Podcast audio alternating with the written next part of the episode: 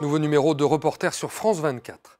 Le 24 février dernier, Vladimir Poutine lançait en Ukraine, selon la terminologie officielle russe, une opération militaire spéciale de dénazification et démilitarisation. Une guerre qui ne dit pas son nom.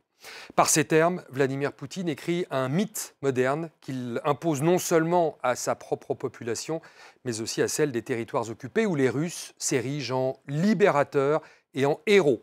Une inversion des rôles sur fond de massacres et d'exactions qui valent aujourd'hui à l'armée et aux propagandistes russes une enquête ouverte par le parquet ukrainien pour génocide et incitation au génocide. Notre reporter Elena Voloshin est allée à la rencontre des populations dans les territoires libérés par l'armée ukrainienne pour comprendre comment la réalité parallèle de Vladimir Poutine y est mise en place et orchestrée. Ukraine, sous l'occupant, c'est un reportage d'Elena Voloshin pour France 24.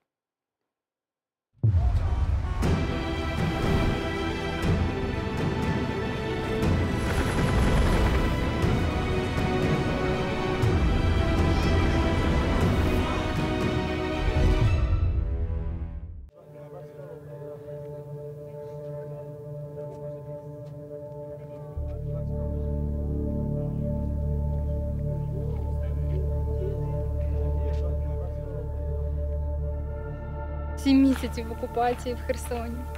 Так тяжко. Плакать. Там страшно вже було просто виходити на вулицю. Вони скрізь з автоматами. Навіть розмовляти українською страшно. Des rescapés de l'occupation russe, nous entendrons toujours les mêmes histoires. Вот взяли тебя, кинули в подвал, избили, мешок на голову и бьют до тех пор, пока ты не скажешь, что нацисты издевались над тобой, ты ждал Россию, хотя их нету. Мы их не видели за 52 года. Celle d'un régime de terreur et d'une réalité parallèle imposée par les forces de Vladimir Poutine. Убивали спеціально людей і казали, що це українці. Брехали так, що це не все було видержати. Тут люди лежали Да. мертві, Та тут по лежали городу люди кругом. скрізь.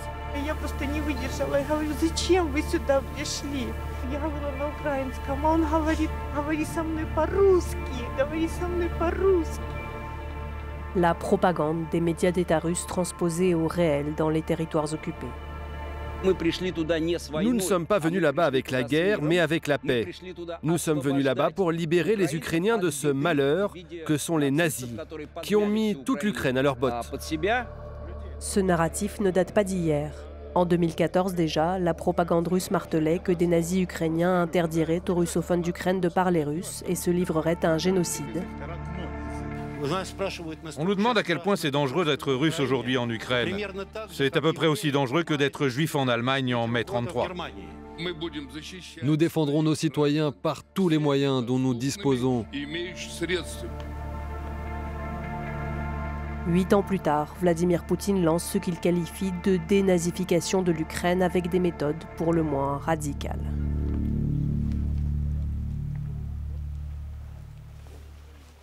Izium, région de Kharkiv, libérée depuis moins de deux semaines.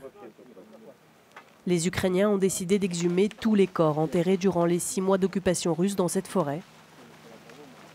450 tombes et une fosse commune. D'ici, on a exhumé 17 corps de soldats des forces armées ukrainiennes. L'un d'entre eux avec les mains liées derrière le dos. Les autres tombes sont individuelles, mais on a trouvé des tombes qui contenaient deux ou trois individus. D'après les premières observations des médecins légistes, la plupart des morts seraient dus aux mines et aux bombardements. Mais certains corps portent aussi des traces d'exaction. Les membres d'une délégation officielle lituanienne en visite au cimetière sont invités à constater.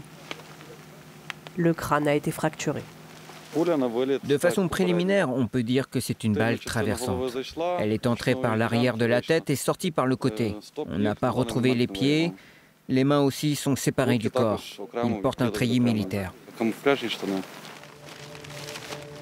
Démilitarisation, l'autre objectif de guerre déclaré de Vladimir Poutine.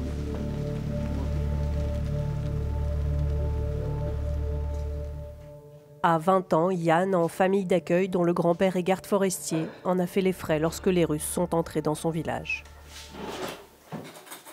Ils ont trouvé dans les tiroirs de mon grand-père un compas et sa carte de garde forestier. Je suis apprenti garde forestier aussi et ils ont trouvé ma tenue de camouflage. Ils pensaient que mon grand-père et moi étions des pointeurs dans l'artillerie. Sac sur la tête, mains liées derrière le dos, Yann et son grand-père sont emmenés, passés à tabac et torturés.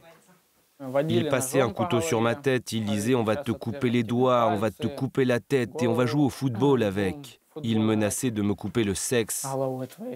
Ils ont ramené un journal, l'ont allumé et ont mis le feu à mon entrejambe. Il répétait sans arrêt Tu es un nazi. Je lui disais Je ne suis pas un nazi. Il me répondait Tais-toi, je vais te mettre un coup de crosse dans les dents. Pour eux, tous les Ukrainiens étaient des nazis. Après les avoir enlevés, les soldats russes se sont installés dans la maison du grand-père. La famille ne peut plus y revenir.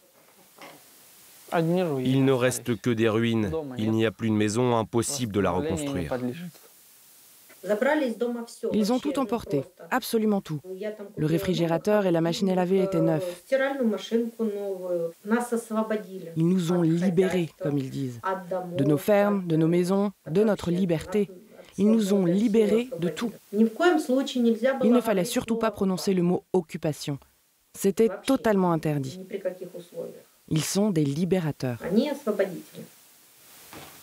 La mère d'accueil de Yann connaît bien cette propagande. En 2014, elle a fui Gorlivka, dans la région de Donetsk, après la mainmise de la Russie sur ce bout de territoire à l'est de l'Ukraine.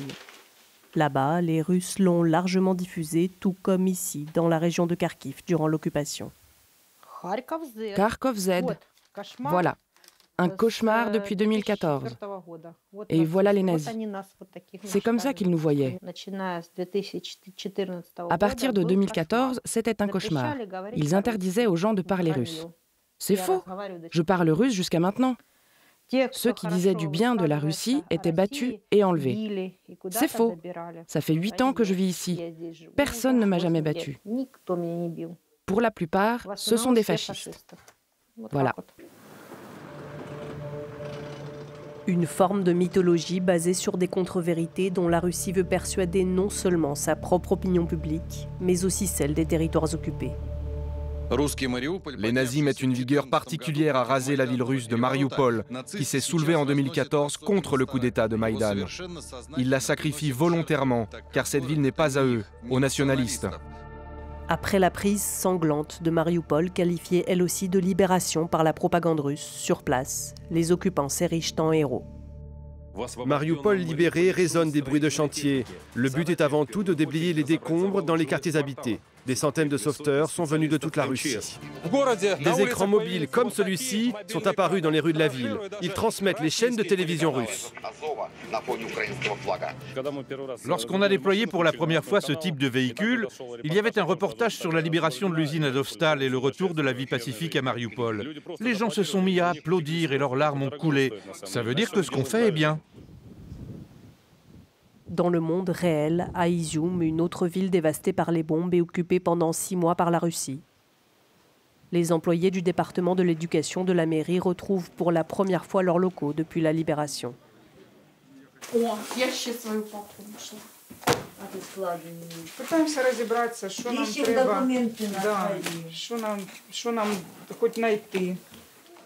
Leurs bureaux ont été mis à sac et tous les disques durs du département ont disparu. Ça nous fait vraiment de la peine. Tout fonctionnait tellement bien. Et maintenant, il va falloir tout recommencer à zéro. Ici, c'était le service comptable du département de l'éducation. La plupart des documents papier ont été détruits et tous les ordinateurs ont été démontés. Toute l'information a disparu. Je n'imagine même pas ce qu'on doit faire pour restaurer tout ça. Ces fonctionnaires ont tout juste pu retrouver quelques manuels et supports pédagogiques stockés dans un hangar. Ils ont sorti tous les livres de nos établissements, tous les manuels en ukrainien avec lesquels nos enfants étudiaient. Je suppose qu'ils voulaient introduire leurs propres manuels. Tout ce qui était à nous, ils le détruisaient. Ils le prenaient et ils le détruisaient tout simplement. Ici, c'est ce qu'on a réussi à sauver. Remplacer les manuels et les programmes scolaires ukrainiens par des manuels et des programmes russes. Une priorité de l'opération spéciale dite de dénazification.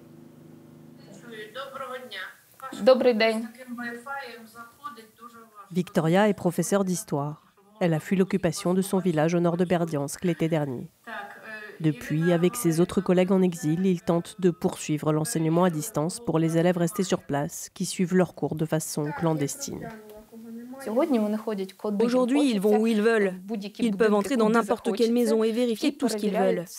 Parce qu'ils viennent avec des armes. Alors on ne peut pas leur dire quoi que ce soit. Ils préviennent, ils menacent, ils interdisent, ils effacent. À Berdiansk, ils confisquaient les appareils numériques. Là-bas aussi, il y avait deux enseignants qui, comme nous, continuaient l'école ukrainienne à distance et ils ont été kidnappés. Aujourd'hui, personne ne sait où ils se trouvent. Pendant que nous filmons, Victoria reçoit justement un appel.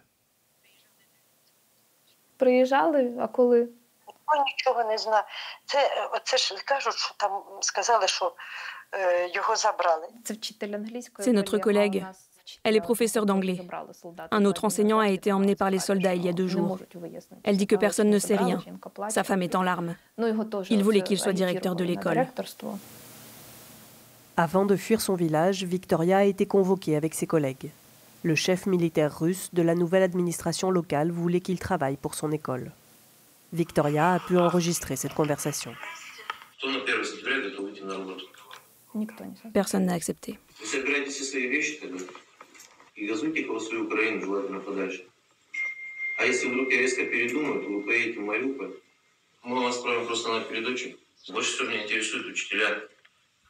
Истории, товарищи истории? Я. Moi. Просто я поговорил за вашей библиотекой, я понял, насколько у вас испорчена история, во сколько вы в нее верите. Это надо быть просто конченным идиотом, чтобы верить в это. Но я пришел сюда за правду. Le militaire qui nous a contrôlés au point de passage depuis les territoires occupés, lui aussi m'a dit Comment pouvez-vous ignorer cela? Chez nous, à Moscou, nous avons des documents à la bibliothèque qui prouvent que l'Ukraine n'aurait jamais existé sans Lénine. C'est comme ça qu'il nous traitait, comme des petits Russes, comme si on faisait partie de l'Empire russe. Notre État aurait été créé par Lénine. Et avant cela, nous n'aurions existé qu'au sein de l'Empire russe un exposé mot pour mot de la doctrine négationniste dictée par Vladimir Poutine à la société russe. Le parquet ukrainien a ouvert une enquête pour génocide et incitation au génocide menée par un procureur du département de la Sûreté d'État. C'est une copie de la couverture du livre d'Armen Gasparian, Dénazification de l'Ukraine, le pays des leçons non retenues. Ce livre parle de comment exterminer les Ukrainiens. Il fait l'amalgame entre le nationalisme et le nazisme, prétend que l'Ukraine n'est pas un État indépendant, que nous ne sommes ni une nation ni un peuple. En 2018, ce livre, édité en 2017, a officiellement été acheté par l'administration du président de la Fédération de Russie. D'après l'enquête ukrainienne, le discours prononcé par Vladimir Poutine à la veille de l'invasion repose sur une idéologie génocidaire construite sur plusieurs années. D'après les conclusions de l'expertise, il contient des incitations à des actions systématiques violentes, visant à priver les Ukrainiens et la nation ukrainienne de leur identité en tant que groupe national unique, à les priver de leur conscience propre, de leur identité nationale et de leur aspiration à un État. De fait, il appelle à anéantir tout ce qui est ukrainien. Et d'après les actions que l'on a vues de la part des soldats russes et de leur commandement, ces idées sont devenues réalité. Quel est l'impact réel de cette propagande sur l'état d'esprit des Russes qui combattent en Ukraine?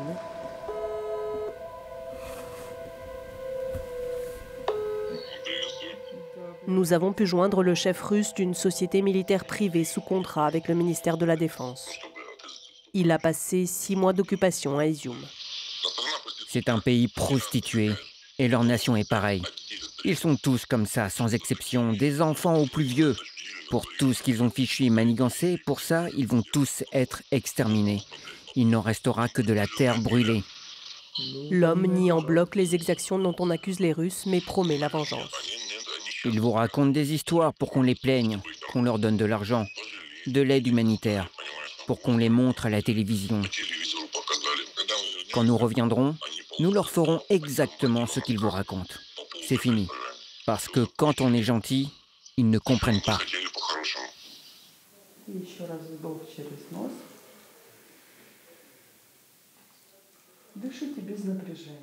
La gentillesse des Russes vaut aujourd'hui à Mikhail Fenich des séances de psychothérapie. La balle est entrée par le côté, il y avait une déchirure et elle est ressortie tout droit. Quand lui et son épouse fuyaient leur village, les occupants ont ouvert le feu sur la colonne de véhicules civils. Tout le long de la route, il y avait des cadavres. Personne ne les ramassait car ils tiraient sans arrêt. Sur 3 km de long, il y avait des véhicules calcinés et des cadavres. Cette psychothérapeute ukrainienne travaille pour une ONG américaine. Elle tente de venir en aide aux réchappés des zones de combat et de la réalité parallèle du monde russe. Quand on humilie et qu'on essaie de tuer un être humain pour une cause qui n'existe pas dans la réalité, son esprit doit trouver une explication à cela.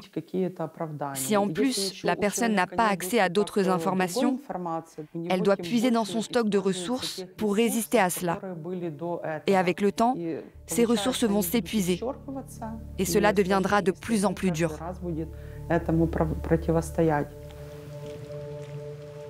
On trouve peut-être là un début d'explication à l'emprise de la propagande de Vladimir Poutine sur les esprits en Russie. Quant aux territoires occupés, ce qui n'est pas accepté de gré est imposé par la force.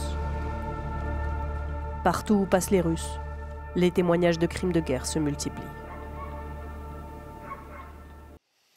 Voilà pour cette enquête en Ukraine, signée Elena Voloshin de France 24. C'est la fin de ce magazine. Merci de l'avoir suivi. On se retrouve la semaine prochaine pour un nouveau numéro de Reporter.